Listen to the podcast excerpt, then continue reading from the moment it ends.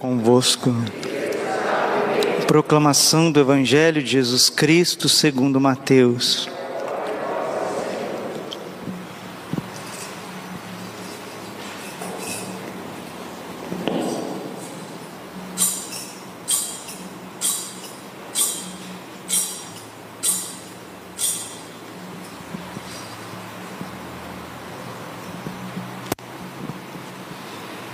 Depois que a multidão comera fartamente, Jesus mandou que os discípulos entrassem na barca e seguissem à sua frente para o outro lado do mar, enquanto ele despedia as multidões. Depois de despedi-las, Jesus subiu ao monte para orar a sós. A noite chegou e Jesus continuava ali sozinho. A barca, porém, já longe da terra, era agitada pelas ondas pois o vento era contrário. Pelas três horas da manhã, Jesus veio até os discípulos andando sobre o mar. Quando os discípulos o avistaram, andando sobre o mar, ficaram apavorados e disseram: É um fantasma, e gritaram de medo. Jesus, porém, logo lhes disse: Coragem, sou eu, não tenhais medo. Então Pedro lhe disse: Senhor, se és tu, manda-me ir ao teu encontro caminhando sobre a água. E Jesus respondeu: Vem. Pedro desceu da barca e começou a andar sobre a água em direção a Jesus. Mas quando sentiu o vento, ficou com medo e, começando a afundar, gritou: Senhor, salva-me.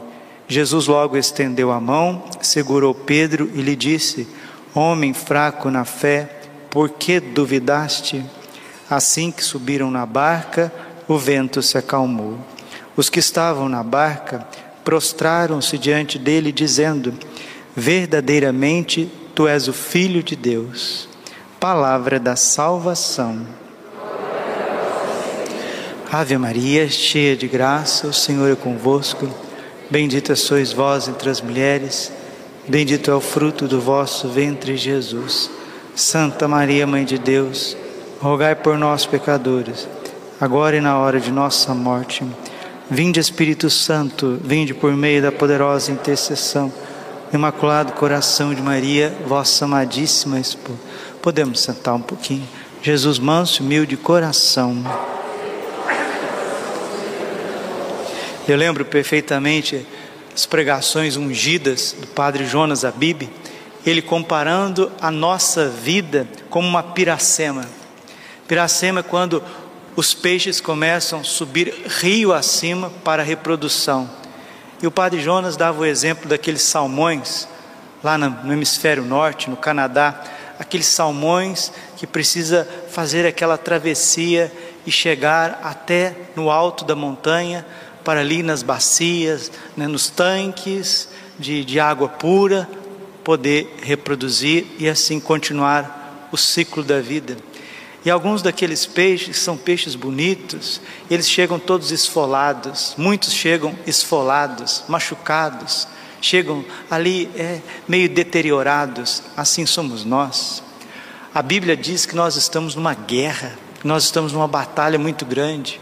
Jó capítulo 7, versículo 1, é uma luta a vida do homem sobre a terra, uma luta tremenda, uma luta ferrenha. São Paulo diz que ser cristão é combater o bom combate. 1 Timóteo capítulo 6, versículo 9, combatei o bom combate da fé. Mateus 11, 12, desde os tempos de João Batista até os tempos atuais, o reino de Deus é arrebatado à força e são os violentos que o conquistam. São Felipe Neri dizia: o céu não é para os moles, o céu não é para os pusilânimes, o céu não é para aqueles que querem acordar oito horas da manhã, nove horas da manhã, dormir na hora que quer, levantar na hora que quer, fazer as coisas na hora que quer. Não existe céu sem disciplina. E Deus quer derramar a sua graça e a sua bênção sobre nós para que possamos ser santos. Levítico capítulo 19, versículo 2: Sede santos, como eu, o vosso Deus, sou santo. E as pessoas fazem uma ideia muito errada da santidade. Acho que a santidade é impecabilidade e não é nada disso. Santo não é aquele que não erra, mas é aquele que permite que a misericórdia triunfe sobre a vida dele. Quero dizer uma coisa para você: se você está prestando atenção, se você não está, preste. Sabe o que, que Deus está querendo de você? Uma coisa só. Deus quer primeiro uma coisa para depois ele pedir outra. Deus ele está querendo, mas ele está morrendo de vontade, como nós dizemos na expressão humana, de exercer a misericórdia na tua vida. Você foi atraído lá da tua casa, veio à Santa Missa, está participando da Santa Missa, porque o Senhor quer derramar a misericórdia na tua vida. Aí alguém pode dizer assim: ah, o que é misericórdia? Eu cometi algumas falhas, Deus vai lá e me perdoa. Não, Deus, Ele quer te transformar. O que Deus procura nos corações são corações abertos para que Ele possa entrar e transformar. Hoje à tarde, estava rezando um pouquinho, me vinha muito a figura do Apocalipse, Apocalipse capítulo 3, versículo 20: Eis que estou à porta e bato. Se ouvir a minha voz e abrir a porta, eu entrarei e cearei contigo. Existe uma música bonita, antiga, que diz: Procuro abrigo nos corações, de porta em porta desejo entrar. Como que Jesus, manso, humilde e misericordioso, Ele quer entrar na nossa vida, mas nós deixamos a porta fechada. Gente, são poucos os cristãos que deixam Jesus exercer a misericórdia. A maioria das pessoas carregam complexos de culpa, carregam ainda remorsos, carregam uma série de, de, de de complexos e de pensamentos e de justificativas. O motivo pelo qual as pessoas não são melhores é porque elas ficam presas em si mesmas. Depois da Bíblia, nada fala tão forte ao meu coração como o Diário de Santa Faustina. E aqui no parágrafo 1485, acredito que não é só para o meu coração, porque para um Papa da estatura de São João Paulo II dizer que o Diário de Santa Faustina é o Evangelho da Misericórdia e é como se fosse o quinto Evangelho. Não tem como não rezar com as palavras de Jesus a Santa Faustina. 1485 do Diário. Alma pecadora, não tenhas medo do teu Salvador. Eu, por primeiro, tomo a iniciativa de me aproximar de ti, pois sei que por ti mesma não és capaz de levar-te a mim. Olha que coisa, que doçura, que esperança. Alma pecadora, eu me aproximo de ti, porque por ti mesmo tu não és capaz. Não fujas, filha minha, não fujas, filho meu, do teu pai.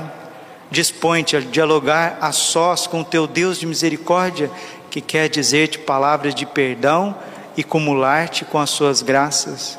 Oh, como é cara tua alma! Inscrevi o teu nome nas minhas mãos, tu te gravaste como chaga profunda do meu coração. Jesus está dizendo que a tua alma é caríssima, que tu tens um valor incomparável. E continua o Senhor. Jesus disse: Eu sou a tua força, eu te darei poder para a luta. Olha, eu te darei poder para a luta. Mártires de ontem, mártires de hoje. E continua o Senhor, meu filho, minha filha, porque tens medo do Deus da misericórdia? A minha santidade não impede que eu seja misericordioso para contigo. Vê, alma, para ti fundei o trono da misericórdia nesta terra. Esse trono é o sacrário, dele desejo descer ao teu coração Repara que não me cerquei do secto e nem de guardas, para que tu possas aproximar-te de mim. Tem acesso a mim todo momento, a qualquer hora do dia. Quero falar contigo e desejo conceder-te inúmeras graças. Jesus está dizendo que o trono da misericórdia é o sacrário. O trono da misericórdia é Jesus exposto no Santíssimo Sacramento. E continua a misericórdia é a maior que as tuas misérias e as do mundo inteiro. Quem pode medir a extensão da minha bondade? Por ti desci do céu à terra, por ti permiti que me pregassem na cruz, por ti permiti que fosse aberto pela lança o meu sacratíssimo coração, e assim abri para ti uma fonte de misericórdia. Venha aurir graças desta fonte com o vaso da confiança, nunca rejeita um coração humilhado. A tua miséria ficou submersa no abismo da minha misericórdia porque terias que travar comigo sobre a tua miséria? Dá-me, ai meu Deus do céu, escuta isso, mundo inteiro, mundo inteiro, igreja inteira, famílias inteiras, sacerdotes inteiros, bispos inteiros, o Papa, todos, almas, escutem isso, escutem o coração de Jesus. Dá-me antes o prazer de me entregares todas as tuas penúrias e a tua miséria. Eu te acumularei com tesouros de graça. Estou dizendo, eu estou falando, eu estou falando de novo, eu volto a falar, eu repito: Jesus, Ele precisa que você confie nele. E isso não está acontecendo, porque as pessoas vêm na igreja para quê? Que vem na igreja, eu não sei para que que vem. Se a gente não vem na igreja para despojar as nossas misérias, os nossos pecados e receber tudo aquilo que Deus quer nos dar, nós estamos como São Pedro. Nós estamos com medo de Jesus, achando que Jesus é um fantasma, achando, achando que Jesus vai nos condenar, que vai colocar uma forca sobre nós e vai pedir conta de nos mínimos detalhes das nossas faltas. Padre, mas parece que na sua pregação tem alguma coisa que está meio capenga, porque Deus também é justiça. Sim, mas o próprio Deus justiça, ele se encerra como misericordioso enquanto você estiver vivo. A justiça vem depois da morte Sim, padre, mas os pecados que a gente comete, eles já têm consequência na própria vida. Sim, se você comete qualquer pecado, principalmente pecados veniais deliberados, eles já têm consequência. Santa Teresa d'Ávila diz que os pecados veniais de, deliberados são como verme, vermes invisíveis que vai carcomendo a alma e só aparece depois que o rombo já estiver feito. Aí vem depressão, aí vem ansiedade, aí vem dependências, aí vem pecados maiores, desistências. Por quê? Porque a pessoa ela vive injuriando a Deus com pecados veniais deliberados, conversas frívolas, preguiça, distrações propositais na oração, conversas dentro da igreja, falta de disciplina para acordar, falta de disciplina para dormir, busca o tempo inteiro comidas e bebidas apetitosas. Estou aqui citando Santo Afonso de Ligório, que é doutor da igreja, e vai pensando para nós os pecados veniais deliberados, que vai carcomendo a nossa alma e depois abre uma brecha gigante para que o demônio venha patrolando tudo dentro de nós e aí, onde que muitas pessoas que começaram bem acabam terminando mal. São Pedro estava com medo de Jesus, porque São Pedro, infelizmente, ele fazia uma visão, ele tinha uma visão distorcida de Jesus. E o Senhor quer corrigir essa visão distorcida que nós temos dele. Certa vez a própria Santa Faustina Jesus permitiu que ela visse os pecados da humanidade e ela ficou atônita e ela disse: Basta, Senhor, faça justiça, porque o Senhor é ofendido dia e noite sem cessar. Jesus disse para ela: Deixe estar, minha filha, calma, eu terei a eternidade inteira para fazer justiça. Agora é tempo de misericórdia. Aproveita a misericórdia, diga assim com o Padre: Senhor Jesus nesta Santa Missa, eu quero aproveitar a tua misericórdia. Nesta noite, Jesus, tu que estás vivo e ressuscitado no sacrário, Eu creio na tua misericórdia. Eu creio no, na força do teu perdão. E eu sei, Senhor, que essa situação que eu estou vivendo, ela não é maior que a tua misericórdia. O Senhor quer que eu me renda a ti. E eu preciso abaixar essa guarda. Eu não dou conta, Senhor. A minha miséria me esmaga. Mas eu quero colher todas as graças com o vaso da confiança. Nossa Senhora, minha mãe, Mãe de misericórdia, São José, meu Pai, guardião eucarístico de Jesus, intercedam por mim. O beato é, Santo André Bessette, aquele que fundou o maior santuário de São José no mundo, em Montreal, no Canadá, ele diz assim: que quando Nossa Senhora e São José intercedem juntos, lá no céu, ao coração de Jesus, não tem nada que o Senhor nos negue. Nós nos voltamos a Ti mesmo, Mãe Imaculada, nesta noite, nesta liturgia dedicada a São Pedro e São Paulo, as basílicas de São Pedro e São Paulo, a dedicação das basílicas, nós nos voltamos a Nossa Senhora, nós nos voltamos a Ti, São José, junto com a intercessão de São Pedro e São Paulo, para que recebamos uma graça nesta Santa Missa.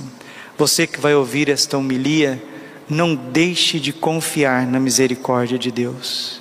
A misericórdia de Deus não é só para perdoar os pecados, é para elevar os santos, é para trazer o fervor, é para trazer uma vida nova. Jesus disse: coragem, sou eu, não tenhais medo. O que triunfou diante dessa tempestade que abalava os apóstolos foi a misericórdia do coração de Jesus. Esta barca agitada que estava prestes a afundar é a igreja. E hoje nós estamos vivendo, meus irmãos, nós estamos vivendo tempos de grandes abalos, de grandes tempestades. Quero dizer para vocês uma coisa: nós estamos no ano de 2021, findando 21, começando já 22. Não haverá normalidade, não haverá tranquilidade enquanto Deus não mostrar para nós quem nós somos. Nós estamos vivendo um tempo de castigo. O que, Padre? Sim, castigo. Apocalipse capítulo 3, versículo, versículo 19. Eu corrijo e castigo todos aqueles que eu amo. Nós estamos sendo castigados. Esta pandemia não é somente um vírus físico, tudo isso tem uma consequência muito grande e eu tenho percebido que as pessoas estão sendo agitadas como esta barca dos apóstolos. A situação dentro da igreja, a situação na sociedade, a situação na política, nas finanças, o emocional das pessoas, o psicológico das pessoas. E eu quero trazer uma coisa para vocês aqui. A tentação que os cristãos estão sofrendo, ela está redobrando. Agora vai ser um tempo de confiar muito na misericórdia de Deus. Quem não confiar na misericórdia de Deus será vencido facilmente pelas garras do maligno. As tentações estão redobrando, as pessoas estão perturbadas, as situações das nações está cada vez mais em conflito.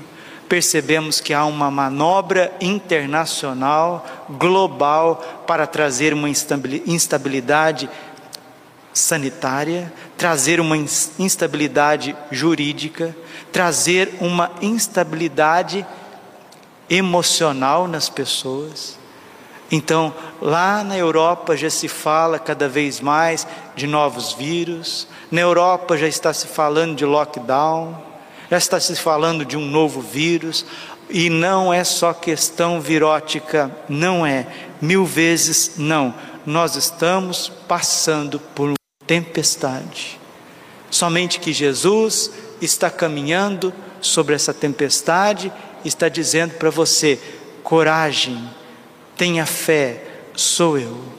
Agarre-se com Jesus, agarre-se no coração imaculado de Maria, se consagre a São José. Vamos nos voltar cada vez mais aos nossos santos anjos da guarda, porque quem não estiver disposto a deixar a misericórdia triunfar na sua vida, vai ficar para trás. Dizia no começo da homilia e termino. O que, que Deus quer de você? Ele quer derramar misericórdia na tua vida. Ele quer exercer a misericórdia na tua vida. E depois, Padre, o que, que Deus vai pedir de mim? Vai pedir o teu amor. Simplesmente assim. Você quer um resumo da tua história?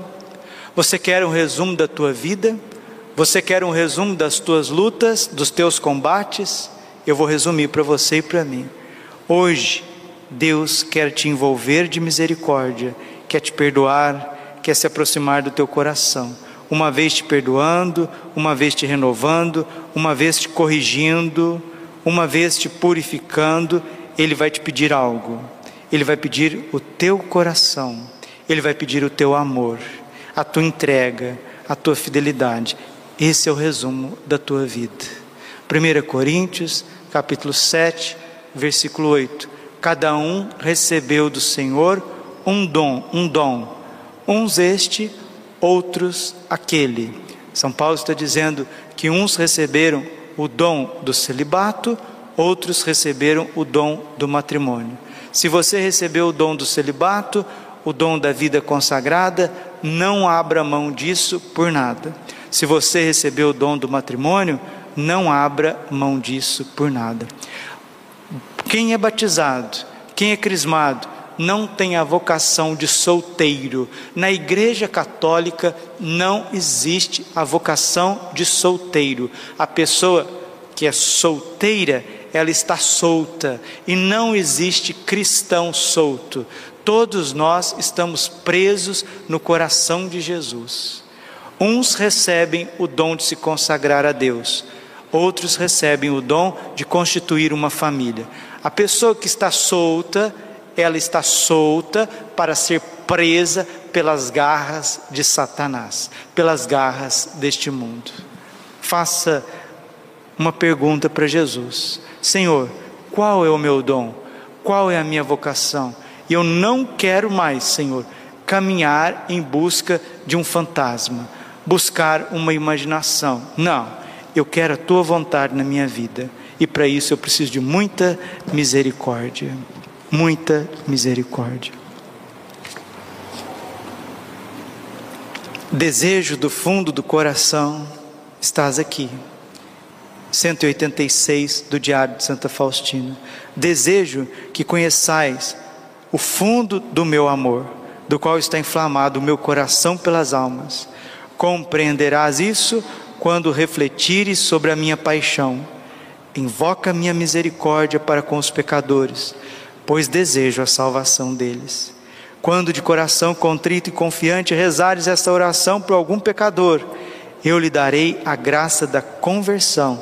Essa prece, pequena prece, é a seguinte: Ó sangue e água que jorrastes do coração de Jesus, como fonte de misericórdia para nós, eu confio em vós. Se um dia você não tiver um padre para atender uma confissão e tiver um agonizante, reze essa oração junto do agonizante. 186 Santa Faustina. Jesus promete a salvação desta alma. Isso é riquíssimo. Glória ao Pai, ao Filho e Espírito Santo, como era no princípio, agora e sempre. Coração imaculado de Maria confiança, saúde e vitória.